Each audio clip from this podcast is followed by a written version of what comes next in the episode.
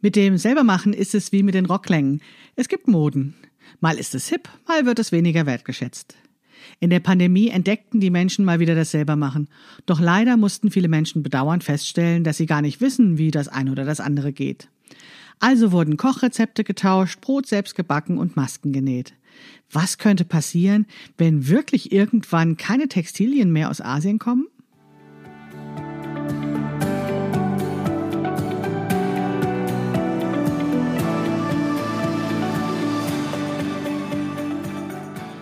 Hallo und herzlich willkommen zu Past, dem Podcast von Krafteln. Mein Name ist Maike Rentschbergner. Ich unterstütze Frauen dabei, sich selbst gut passende Kleidung zu nähen, die sie schön und stark macht.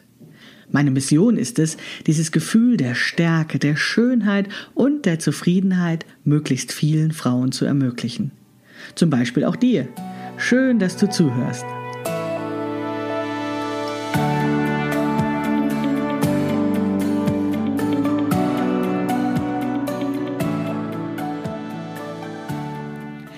Und herzlich willkommen zu Episode 92 des Past-Podcasts von Krafteln. Ja, heute bin ich mal wieder alleine. Nicht, dass ihr euch noch daran gewöhnt, dass ich dauernd Gästinnen habe. Wobei ich natürlich das mit den Gästen schon ziemlich super finde. Und auch eure Rückmeldungen haben mir gezeigt, dass das ja durchaus für euch äh, von Interesse ist und euch Spaß macht, mich auch mal zusammen mit anderen zu hören. Ich werde also wieder Gästinnen einladen. Seid gespannt, wen ich da noch so alles auf meinem Zettel habe. Aber heute gibt's mich mal wieder alleine. Und wie gewohnt, bing, bing, bing, kommt eine kleine Werbung, die ich am Anfang vorausschicken möchte. Das Jahr ist fast zu Ende und es wird nicht mehr so viele Angebote von mir geben. Anfang des Jahres wird der Club neu geöffnet, ähm, wo es wieder um das Selbermachen von selbstgenähter Kleidung geht. Ähm, am 20. Januar erscheint auch mein neues Buch Abschaffung der Problemzonen, worauf diese Podcast-Staffel schon so ein kleines bisschen hinarbeitet. Da teile ich nämlich einige hier der Erkenntnisse, die ich so beim Schreiben gesammelt habe und die ich ja vielleicht nicht ganz so im Buch unterbringen konnte oder eben ja so wichtig fand, dass ich sie sowohl im Buch habe als auch eben hier in der Podcast-Staffel haben möchte. Dieses Jahr gibt's ansonsten nur noch den Workshop Die neue Dame bei mir. Und wenn ihr mehr darüber wissen wollt, dann schaut einfach mal auf shop.krafteln.de. Auf der Startseite gibt es einen Link zur neuen Dame. Und ich pack euch diesen Link natürlich auch in die Show Notes. Gut, das war die Werbung. Legen wir los mit Episode 92. Ich sagte in der Einleitung ja schon, ähm, es gibt immer Moden sozusagen, wann selbstgemachtes wieder in ist oder wann nicht. Das liegt daran, dass es einfach nicht mehr notwendig ist. Ne? Deswegen gibt es eben dieses Auf und Ab, ähm, ob das jetzt eben angesagt ist oder nicht, weil seitdem es eben die Möglichkeit gibt, industriell gefertigte Kleidung zu kaufen, ja, war es einfach nicht mehr notwendig, es zu machen. Und wahrscheinlich waren diejenigen, die vorher dafür zuständig waren, eben ganz froh, dieser Tätigkeit entkommen zu sein. Und es wurde auch immer weniger normal in den letzten Jahrzehnten, Kleidung, die beschädigt war, zu reparieren. Darüber habe ich ja auch schon letzte Woche mit Ulrike in der letzten Podcast-Episode gesprochen. Also irgendwie ähm, erschienen immer mehr Menschen das so, als wäre Kleidung einfach da. Man muss nur in so einen Laden reingehen und muss sie kaufen. Und das wurde dann eben auch entsprechend gerne gemacht und ja in Anspruch genommen und dementsprechend so ein bisschen der Bezug zu den zu der Kleidung verloren. Wir nannten das in der letzten Episode textiles Analphabetentum, womit wir ja niemandem auf den Fuß treten wollten, sondern vor allen Dingen einfach deutlich machen wollten, dass ja, also Kleidung quasi vom Himmel fällt oder dass es für viele Menschen sich so anfühlt und diese Podcast Staffel soll ja genau dafür sorgen, da auch so ein paar Aspekte nochmal aufzuzeigen, dass das eben nicht so ist und ähm, ja, vielleicht Lust machen machen auf das äh, selber machen und eben, ja, das Hinterfragen eben, wo Kleidung so herkommt. Ja, kommen wir zurück zum Thema Mode und dem, dem selbermachen. Mode heißt natürlich, ähm, es ist immer so ein Auf und Ab, ne? Es ist mal äh, da und es ist mal ganz vom Fenster verschwunden. Und so war das mit dem Selbermachen auch. Also in, im Zuge des Wirtschaftswunders, wo eben immer mehr ähm, Möglichkeiten für die Einzelnen da waren zu konsumieren, wurde das natürlich auch da, wo es möglich war, gemacht.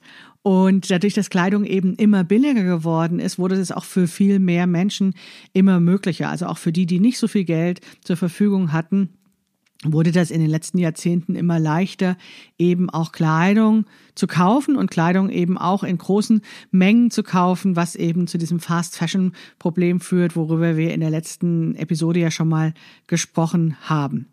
Und das führt natürlich dazu, dass eben ein größerer Teil der Bevölkerung wirklich keine Ahnung mehr hat, wie Textilien hergestellt werden und ja, damit hängt ja auch dieses Reparieren irgendwie zusammen. Also du musst ja schon auch eine gewisse Vorstellung davon haben, wie so ein Material funktioniert, um es gescheit reparieren zu können. Ne? Also jetzt ein Beispiel, ähm, heutzutage wird ja ganz viel mit Klebern gemacht und man könnte jetzt ja zum Beispiel ein Loch in einer Socke einfach kleben, statt es zu stopfen. Aber der Klebstoff ist doch wahrscheinlich ähm, so ein bisschen von den Materialeigenschaften her anders als eben dieser gestrickte Stoff, den die Socke sonst so darstellt und vielleicht wäre das unbequem. Und es wäre, und deswegen ist also die traditionelle Möglichkeit eben, dass man eben beim Stopfen versucht, das zu imitieren, wie dieser Stoff so, ja, gewebt oder gestrickt ist und dementsprechend dann eben das, die, die, die Idee nutzt, wie eben dieser, dieses Material hergestellt wurde, welche Eigenschaften es hat, um eben in der Reparatur das möglichst originalgetreu wieder hinzubekommen. Aber das nur ein kleines Beispiel ist vielleicht auch nicht das allerbeste Beispiel, weil ich erinnere mich noch sehr gut auch an gestopfte Socken, wo diese gestopfte Stelle dann doch immer so ein bisschen härter war, als ich das mochte. Und so richtig super fand ich das nicht. Und ja, ich gebe zu, auch ich stopfe keine Socken mehr, obwohl ich das eigentlich theoretisch eine gute Idee wäre. Aber jetzt bin ich ein bisschen abgekommen von dem, was ich eigentlich sagen wollte. Also wie gesagt, es gibt so Moden, dass ähm, die textile Herstellung oder die Herstellung von Textilien oder um es äh, nicht ganz so abstrakt zu sagen, das Nähen, Stricken, Sticken, Häkeln, wo das eben mehr in Mode ist oder eben nicht so. Und nach dieser Wirtschaftswunderzeit, wo ähm, das wahrscheinlich so ein äh, so ein arme Leute Ding auf einmal wurde, ne, dass Sachen repariert oder selbst gemacht wurden, war das eben eine Zeit lang verschwunden, beziehungsweise wurde einfach nicht größer thematisiert. Also wahrscheinlich hat das nach wie vor auch noch hin und wieder oder in verschiedenen Haushalten wurde eben noch, was weiß ich, Vorhänge genäht oder sowas. Aber ähm, man war wahrscheinlich schon sehr stolz darauf, eben Kleidung selbst kaufen zu können. Und ähm, ja, die Vorhänge sind nicht ganz so offensichtlich sozusagen wie die Kleidung. Und ich vermute das einfach, und so habe ich das auch aus den Geschichten ähm, aus meiner Familie so gehört, dass es eben ja gemacht wurde, aber es wurde nicht größer thematisiert. So, es war einfach nicht so ein Ding, was was so ein gesellschaftliches Thema war. Und das wurde es, glaube ich, ähm, zumindest bei uns, äh, insbesondere dann in Westdeutschland, als es eben ja mit den mit dieser Bewegung der Alternativen, als die Grünen in den Landtag gewählt wurden, ähm, da gab es eben dieses diese Strickwelle wieder. Und ich erinnere mich da an unheimlich viele Norweger Pullis, die gestrickt wurden. Und ich habe damals auch in der Schule gestrickt unterm Tisch. Und auch natürlich einen Norweger Pulli oder mehrere sogar. Und äh, damals wurde das tatsächlich nochmal ähm, modern und war natürlich auch, ja, die, die Alternativen waren das. Und damals wurde eben das Selbermachen eben auch als eine Form von Alternative gesehen, genau wie das ähm, Gemüse, was im Garten angebaut wurde, wo man sich eben unabhängig macht von den, ja, de, den Produktionsweisen, die es eben sonst, ähm, ja, wo man sonst eben davon abhängig ist und wo man eben nicht übereinstimmt in der, mit der Art und Weise, wie es geschieht. Und das hat eigentlich eine ganz gute Tradition, ähm, denn ähm, wie soll ich sagen, also dieses selber machen und ähm, sich auch selbst zutrauen, das gab es ja auch schon zum Beispiel beim Punk. Ne? In den Punks bei den Punks äh, entstand auf einmal eine Musik, die sehr selbstgemacht klang, ähm, wo mit ganz wenigen Akkorden auf einmal ähm, Musikstücke erzeugt wurden. Da musste nicht der Profi ran, sondern es konnte jeder selbst machen. Und das ist ja eben eine Form von Selbstermächtigung. Also zu sagen, ja, äh, wir schmeißen diesen Perfektionismus auf den Haufen. Ähm, wenn es uns Spaß macht, wenn es uns was bedeutet, dann ist das gut. Und ähm, ja, ich finde das total spannend, diese Selbstermächtigung, weil ähm, ja die Möglichkeit eben irgendwas zu kaufen und das dann in Vergleich zu setzen mit dem selbstgemachten, das sieht natürlich immer anders aus und die Frage ist halt eben, müssen wir das abwerten, das selbstgemachte? Und ähm, ja, im Zuge dieses Punk ähm, gab es eben diese Ermutigung der Menschen, das doch mit Selbstgemachten zu versuchen. Und das finde ich tatsächlich toll, auch wenn mir die Musik sonst nicht so was sagt. Aber dieser Hintergrundgedanke, den finde ich echt klasse. Und dann gab es auch insbesondere im amerikanischen Sprachraum eben tatsächlich, ähm, wie soll ich sagen, so Zusammenschlüsse von Menschen, die diese, diese Ursprünge aus dem Punk sozusagen für sich nahmen und, und, und das selber machen wieder zelebrierten. Und zwar nicht alleine zu Hause im Kämmerlein, sondern sich zusammentaten, um gemeinsam eben Dinge selbst zu machen und dann eben auch die politischen Aspekte dieses Selbermachens ähm, in den Fokus zu rücken oder zu thematisieren. Also zu sagen, es geht jetzt um Skillsharing, um das Zeigen und Vormachen und das ähm, Wissen verteilen über diese Vernetzung. Und das finde ich total spannend, weil das geschah ja vorher eigentlich eher in den Familien. Also da wurde dann von Generation zu Generation einfach Wissen weitergegeben. Und diese Ketten wurden ja unterbrochen durch diese Begeisterung für die industrielle Produktion. Und dann kamen eben Menschen wieder zusammen und sagten, hey, ja, wir tauschen uns darüber aus, wie das geht. Wir, ich zeig dir, wie das geht. Wir, wir vernetzen uns. Wir ähm, machen uns dadurch unabhängig von diesen Angeboten, die der Markt uns eben macht. Und diese politischen Aspekte des Selbermachens, das ist wirklich, ähm, ja, wie soll ich sagen? Das macht mir ganz warm ums Herz, wenn ich das höre. Und dann denke ich, ach, warum bin ich da nicht dabei? Warum äh, das muss eine aufregende Zeit gewesen sein. Ähm, spannend ähm, und äh, ja, also vor allen Dingen auch interessant, ne? Also eben nicht nur, ähm, aber auch sich über Anleitungen austauschen, sondern eben auch diesem Ding so ein bisschen tiefer auf den Grund zu gehen und zu verstehen, was da eigentlich Sache ist. Das ist ja etwas, was ich tatsächlich auch sehr gern mache. In Deutschland habe ich so das Gefühl, gab es das auch?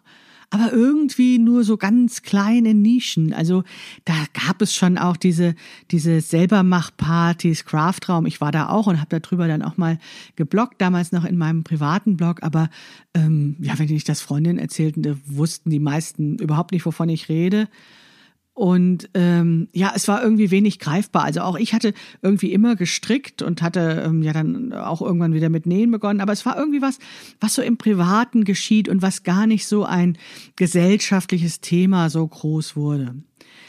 Es gab zwar eine gewisse Coolness von Baumärkten, also als dann eben diese Hornbach-Werbung mit diesem Yippie Yaye oder ich kann es jetzt gerade gar nicht singen, aber ihr wisst alle, ihr habt die Melodie im Kopf, wenn ich davon spreche, ähm, kam.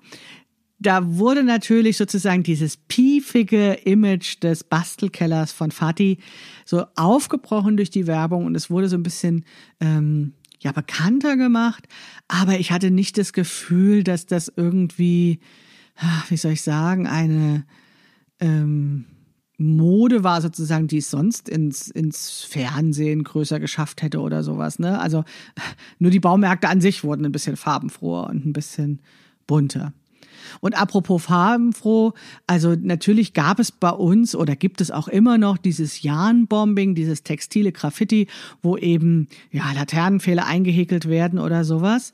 Auch das gab es zu sehen, wobei ich da schon auch den Eindruck habe, dass es natürlich ein sehr urbanes Phänomen ist und dass das insbesondere deswegen in die Medien schaffte, weil man das eben gut fotografieren kann. Ne? Also viele andere Aspekte und gerade was so politische Gedanken rund um das Selbermachen haben, die sind natürlich nicht ganz so einfach äh, medial zu transportieren. Da ist es irgendwie schicker, wenn man da so einen eingewickelten ähm, Fahrradständer oder sowas fotografiert oder ein Denkmal mit einer Mütze drauf.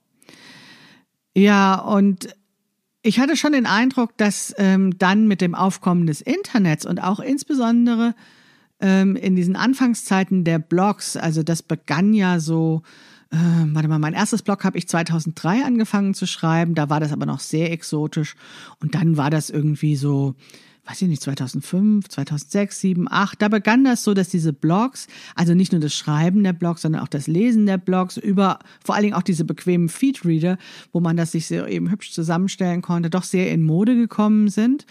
Und dass dann eben auch, ähm, ja, durch YouTube eben es auf den Blogs und auf YouTube eben kostenlose Anleitungen gab, die ganz selbstverständlich kostenlos miteinander geteilt wurden, wo dieses Skillsharing, ne, dieses Teilen doch auch wieder da war. Und ich glaube, das hat schon auch viele Leute wieder zum Selbermachen gebracht, ähm, weil es eben ja, man musste nicht irgendwie in einen Volkshochschulkurs gehen, also sich dafür anmelden, sich dafür entscheiden, sondern man konnte mal eben im Internet gucken und konnte Dinge ausprobieren und konnte das vielleicht eben auch zu Hause machen und musste die ersten Versuche niemandem zeigen, die einem noch nicht so gut gefallen haben. Also da ist schon eine ganze Menge passiert in, im Zuge dieses Internets, was es eben möglich gemacht hat, eben ja in gewisser Weise gemeinsam zu handarbeiten oder zumindest sich gemeinsam darüber auszutauschen, indem man Sachen in Blogs gezeigt hat und eben Anleitungen zu tauschen und so weiter und so fort.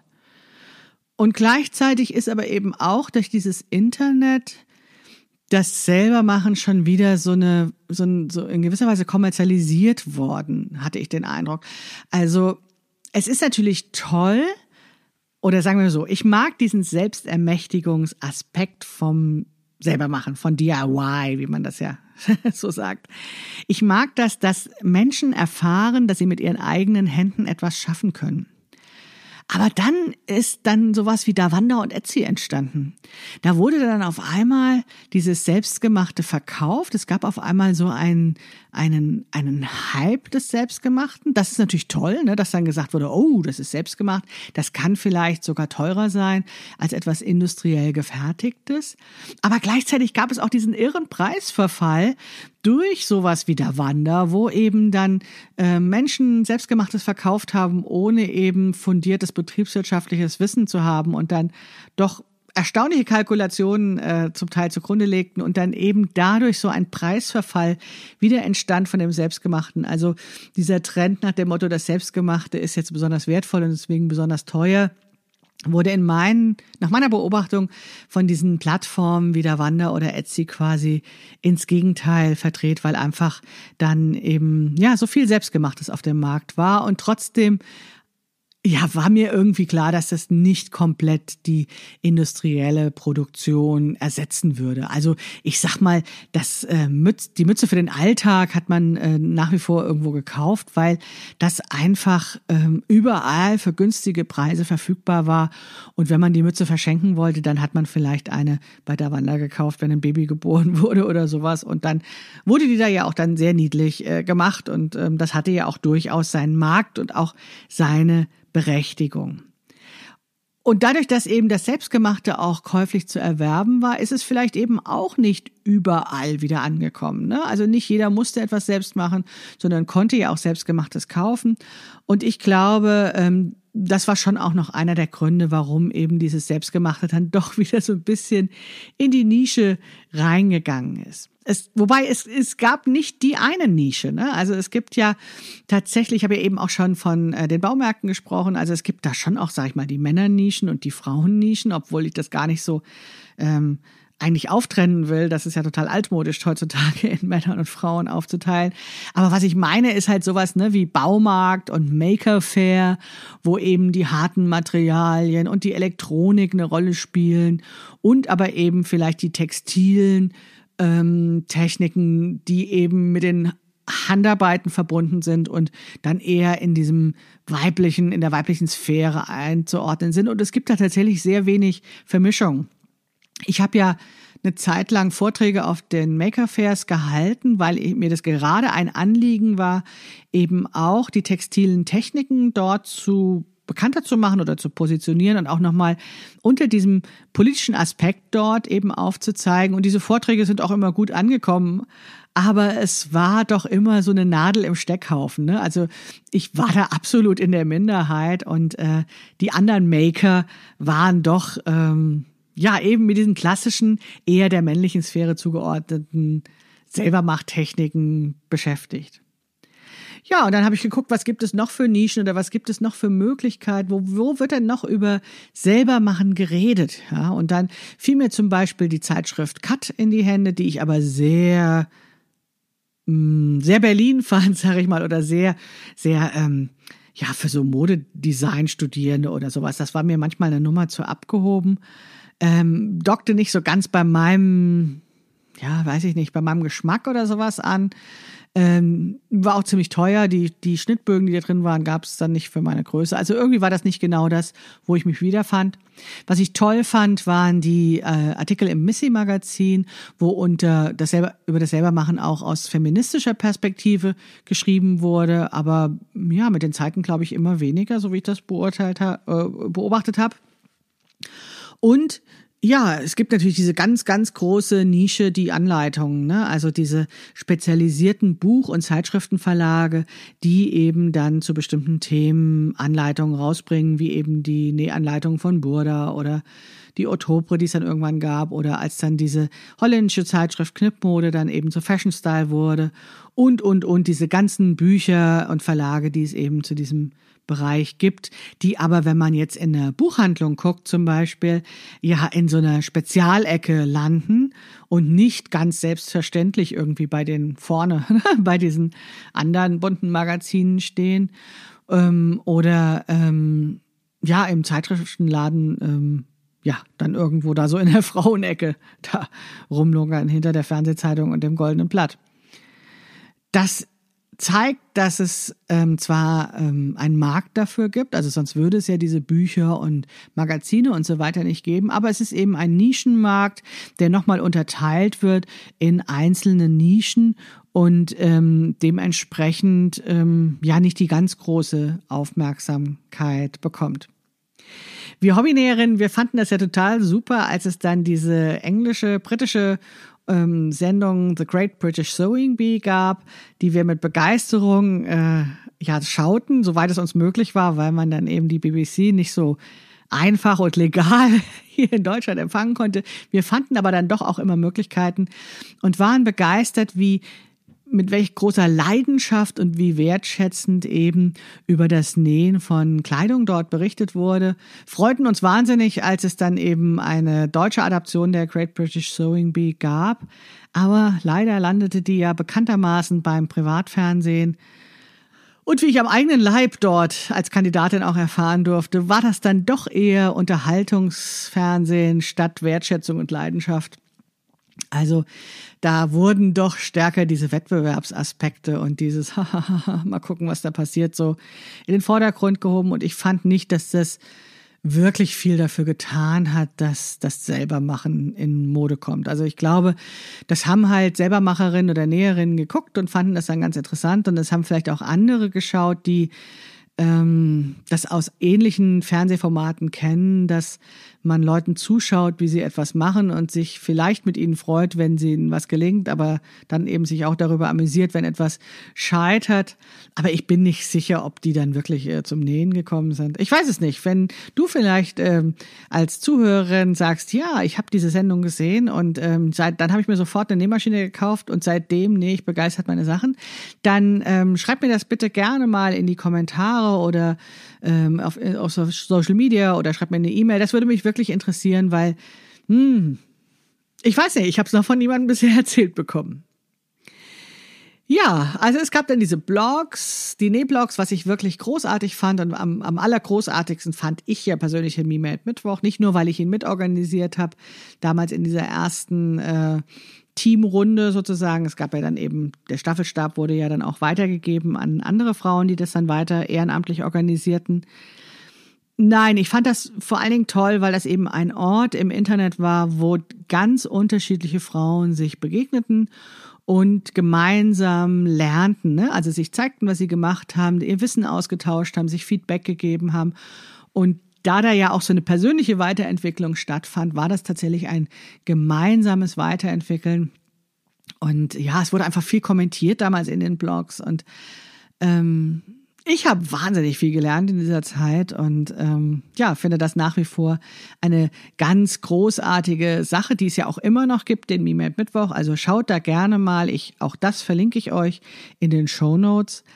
Aber ich habe so den Eindruck, dass im Zuge von Instagram das doch alles sehr verloren hat. Also dass es eben diese Blogs sind einfach ein bisschen mühsamer. Das ist mehr Arbeit, äh, das zu schreiben. Und obwohl es heute mit den Smartphones so einfach ist, auch Fotos zu machen, ist es anscheinend doch sehr viel von diesem Engagement zu Instagram rübergegangen, wo man eben so ganz einfach was ein Foto hochladen kann und eben entsprechend äh, dann auch Herzchen vergeben kann.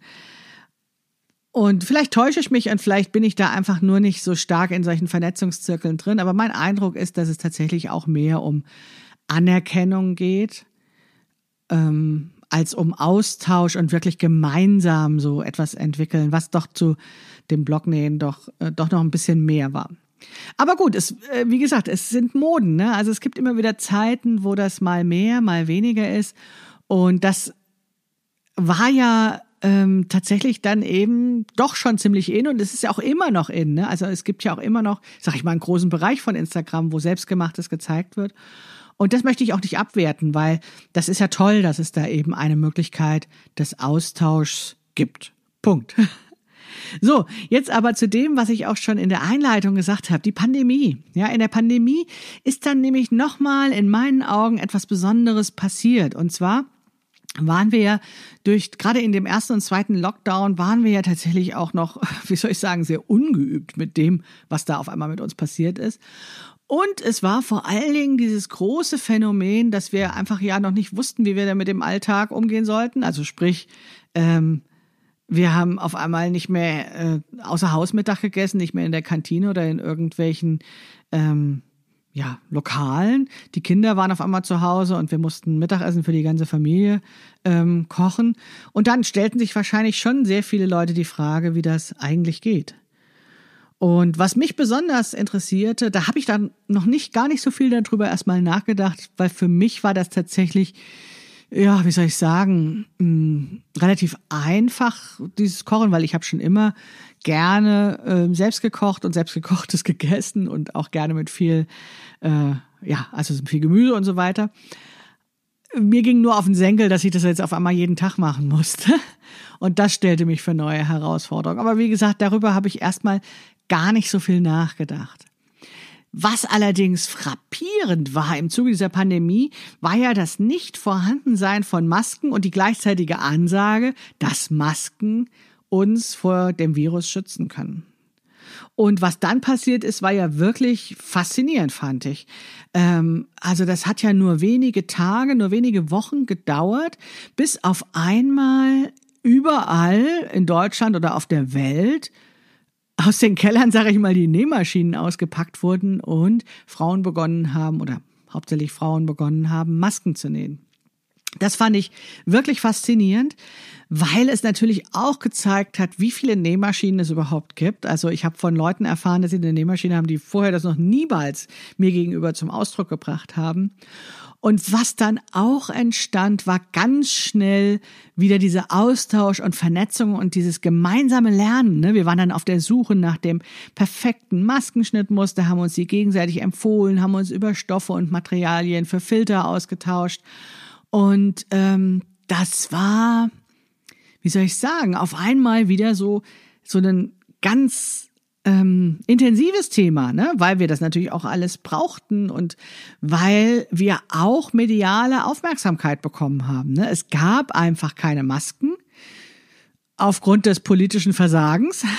Und dann ähm, haben wir die Möglichkeit entdeckt, mit unseren Fähigkeiten und mit unseren Materialien eben etwas Nützliches zu schaffen. Aber was natürlich äh, sehr schnell sichtbar wurde und bei einigen Frauen dann auch eine deutliche Wut ausgelöst hat, und ich habe darüber auch einen Blogartikel geschrieben, war, dass eben ganz selbstverständlich diese, diese, ähm, dieses Engagement von Frauen, äh, die ja zu dem Zeitpunkt wirklich auch extrem im Spagat standen zwischen diesem Homeschooling und Homeoffice, ähm, dass das einfach so in Anspruch genommen wurde, um das System aufrechtzuerhalten. Und ähm, ja, ganz selbstverständlich haben Frauen und auch ich quasi alles stehen und liegen gelassen, um eben ja, Masken zu nähen, Kind zu beschulen, Mittagessen zu kochen und das System aufrecht äh, zu erhalten. Und diese Handarbeiten, die sonst eigentlich, oder das, das Selbstgemachte, was sonst eigentlich eher belächelt wurde, oder nicht beachtet oder ähm, ja, ja, war einfach nicht auf dem Horizont von Leuten oder auch von den Medien. Das wurde jetzt kostenlos in Anspruch genommen. Also es wurden sogar Frauen oder es wurden ja es wurde auch dazu aufgefordert, diese Masken zu spenden ne, an, an, an Obdachlosenorganisationen oder an Arztpraxen und so weiter. Und das ist ja alles schön und gut und viele Frauen haben das auch getan. Und das fühlte sich ja auch gut an, sozusagen was beitragen zu können zu, zu dem, ja, zu dieser Misere sozusagen oder zu, zu, zu dass diese Misere zu entgehen. Aber dieses komische, ja, macht das mal einfach, ihr Frauen. Ähm, also ich finde, das hatte ein ordentliches Geschmäckle. Und das, ich bin ja studierte Ökonomin, war für mich einfach auch nochmal ganz besonders deutlich in diesem Ausdruck, gebt es kostenlos ab, spendet diese Masken, als wäre dieser Stoff, den die Frauen zu Hause haben, nicht vorher mal von ihnen gekauft worden und als würde diese Zeit, die das in Anspruch nimmt, eine Maske zu nähen, ähm, ja nicht, nicht einfach auch anderweitig eingesetzt werden können. Und das war schon damals eben so, dass ich das dann auch sehr deutlich formuliert und sagte, hey Frauen, verschenkt das nicht einfach, ne? Kalkuliert richtig, benennt einen Preis. Ähm, ja, und ähm, macht das, ja, wenn ihr das wollt, aber macht es nur, wenn ihr es auch wirklich wollt, ja. Weil diese, diese Verschiebung dessen, was selber machen und Handarbeiten bedeutet, so plötzlich ging, die hat uns quasi überrollt, fand ich, ne. Erst war jahrelang irgendwie das selber machen irgendwo in der Nische und wurde so ein bisschen belächelt, so nach dem Motto, was, du nähst deine Klamotten selbst. Und dann auf einmal standen sie quasi alle mit aufgehaltenen Händen da und sagen, gib mir Masken, ja. Und ähm, ich kann mich noch erinnern, wie meine Nachbarin dann Masken nähte und die im Hausflur, ne, also wir wohnen im Mehrfamilienhaus, aufhängte. Das fand ich natürlich toll, ja, also dass sie an die anderen Menschen mitdachte und sagte, hier, ich verschenke die. Aber auf der anderen Seite dachte ich mir, ja, pff, und? Was schenken jetzt die anderen zurück, so ungefähr? Ne? Also was passiert denn da hier eigentlich? Und ja, auf der anderen Seite ist es so, dass es eben so sichtbar wurde, das Selbstgemachte und so notwendig war und vor allen Dingen auch ähm, deutlich wurde, dass es doch noch ein paar Menschen gibt, die im Notfall dann doch noch zaubern können, sag ich mal. Ne? Also genau wie dann eben Menschen eben auch in der Pandemie dann irgendwie vielleicht kochen lernten, weil sie einfach nicht mehr in der Kantine essen gehen konnten. Ähm, und vielleicht sogar entdeckten, dass sie dann daran Spaß haben. So ähnlich war das eben auch mit dem Nähen, dass das Maskennähen wahrscheinlich doch auch die ein oder andere dazu gebracht hat, zu sagen, hey, stimmt, ich habe ja eine Nähmaschine, was könnte ich damit eigentlich tun? Und das ist natürlich ein sehr positiver Aspekt, also verbunden mit dieser gesellschaftlichen Wertschätzung dafür und mit dem Lernen und mit dem, wie soll ich sagen, also mit diesem Austausch von Wissen und dem gemeinsamen Machen. Das finde ich natürlich total klasse. Aber spinnen wir den Gedanken mal weiter. Also nehmen wir mal an, die Pandemie beschäftigt uns noch eine Weile und ich vermute, dass das der Fall ist. Und wir hören ja jetzt schon, dass äh, das äh, möglicherweise ganz, ganz traurige Weihnachten werden, nicht wegen der Pandemie und äh, der Virus und den Toten. Nein, nein, das wird ja in den Medien nicht äh, überall so betont. Nein, was ich immer wieder höre, ist, dass es unter dem Weihnachtsbaum zu wenig Geschenke liegen könnten, weil eben die Lieferketten unterbrochen sind und weil es eben ein Mangel an diesem und ein Mangel an dem geben könnte, was einfach nicht schnell genug bei uns ist, so dass wir es konsumieren, kaufen, konsumieren, verschenken können. Ihr merkt schon, ich mache mich ein kleines wenig lustig darüber, weil ähm, naja, also mir, ich fände das, ich bin eher ein Fan davon, sich Zeit und gemeinsame Aktivitäten zu Weihnachten zu schenken als Dinge. Aber das kann ja jeder so halten, wie er möchte. Was ich damit aber meine ist, genau wie über die Papierknappheit gesprochen wird oder die Elektronikchips, ist es doch so, dass wir in den letzten Jahrzehnten davon ausgegangen sind, dass eben alles immer und jederzeit und in rauen Mengen und billig verfügbar ist. Und vielleicht lernen wir durch die Pandemie, dass das ein Irrtum ist, dass es jederzeit enden kann, dass es jederzeit irgendwas dazwischenkommen kann, dass wir durch die Globalisierung einfach so verflochten mit anderen Ländern sind, dass wenn die Verbindung zwischen uns und den anderen Ländern gekappt wird, auf einmal Dinge einfach nicht mehr da sind. Vielleicht lernen wir durch diese pandemischen Bedingungen, vielleicht lernen wir, dass doch nochmal damit auf eine andere Art und Weise auf das Selbermachen zu schauen. So wie die Masken dann plötzlich genäht wurden, wo diese Ressourcen, die ja doch in unserer Gesellschaft noch da waren, also die Nähmaschinen im Keller und natürlich auch ein gewisses Know-how, was es noch in unserer Gesellschaft gab rund um das Nähen, äh, wie das auf einmal genutzt worden ist halt die Frage, was passiert, wenn längerfristig Dinge nicht mehr so einfach verfügbar sind. Werden wir dann wieder Socken stopfen? Werden wir selbst nähen? Werden wir Jogginghosen selbst nähen, wenn wir weiter im Homeoffice sitzen? Ja, ich vermute, wir werden das tun, denn genau wie bei den Masken das der Fall war, werden wir das vermutlich dann früher oder später auch tun, wenn ja Dinge kaputt gehen, wir neue Dinge brauchen. Und wenn sie einfach eben nicht mehr so billig aus Asien so einfach zu uns rüberkommen, ja und vor allen Dingen billig. Wahrscheinlich werden wir dann auch wieder lernen, Socken zu stopfen oder bestimmte Techniken, wie das geht, Textilien zu nähen, genau wie viele Menschen während der Pandemie gelernt haben, ja, zu kochen, Mahlzeiten herzustellen und dann so Spaß daran hatten, dass sie, dass eben viele dann zum Beispiel auch ihr eigenes Brot gebacken haben, wo ihr dann doch auch nochmal, sag ich mal, ein gewisses Nerdtum dazukommt im Sinne von, ja, ich brauche jetzt noch spezielleres Wissen, speziellere Zutaten und speziellere Techniken, um bestimmte Sachen zu erreichen. Ich hoffe nur, dass das nicht wieder alles die Frauen machen. Ja, dass sich dieses Mal vielleicht die erschöpften Frauen ein bisschen früher zu Wort melden oder etwas radikaler formuliert, sich verweigern. Und nicht alles einfach so wieder zu übernehmen, weil ihre Arbeit doch weniger wert ist und deswegen leichter umorganisiert werden kann.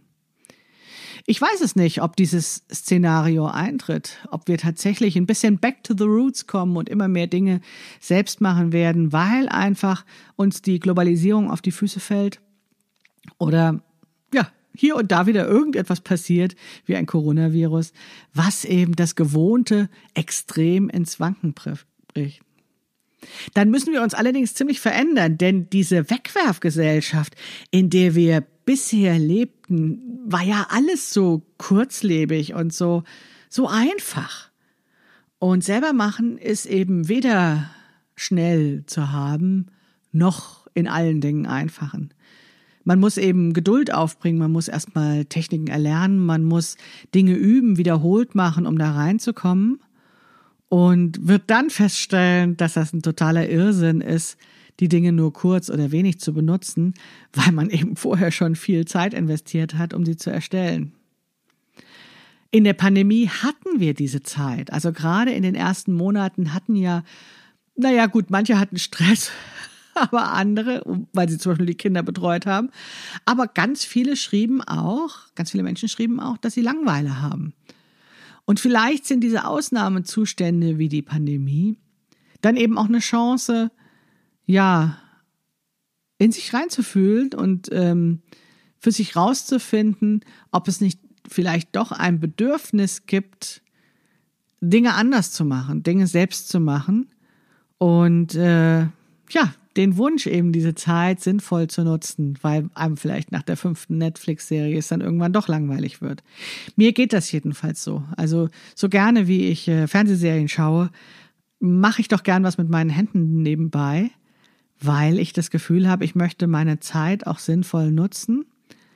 Und vielleicht geht es eben immer mehr Leuten so, dass in dieser Art und Weise, wie unsere Welt sich gerade verändert mit Pandemie, mit Klimawandel, mit einem hoffentlich zunehmenden Bewusstsein für, ja, die Nebenwirkung der Textilproduktion, wie wir sie in der letzten Episode besprochen haben, aber auch mit einem Bewusstsein für oder mit einem anderen Blick auf das Selbermachen, dass sich da möglicherweise irgendwas verändert. Und vielleicht kommt neben diesem Brotbacken und Bierbrauen tatsächlich irgendwann die selbstgenähte Jogginghose wieder ganz nach vorne. Und ich würde mich einfach wahnsinnig freuen, freuen, wenn ja Frauen oder andere Menschen, wenn alle Menschen, ja, ich würde sogar sagen alle Menschen entdecken, wie gut es tut, etwas für sich selbst zu machen und naja, mit meinem Steckenwert fährt natürlich etwas für sich selbst zu nähen. Ja, insofern ist das Selbermachen nicht nur etwas, was zu Hause passiert, was im stillen Kämmerlein passiert. Ich glaube, dass das Selbermachen tatsächlich eine, eine größere Dimension hat, dass man es von verschiedenen Seiten aus interpretieren oder genauer verstehen kann.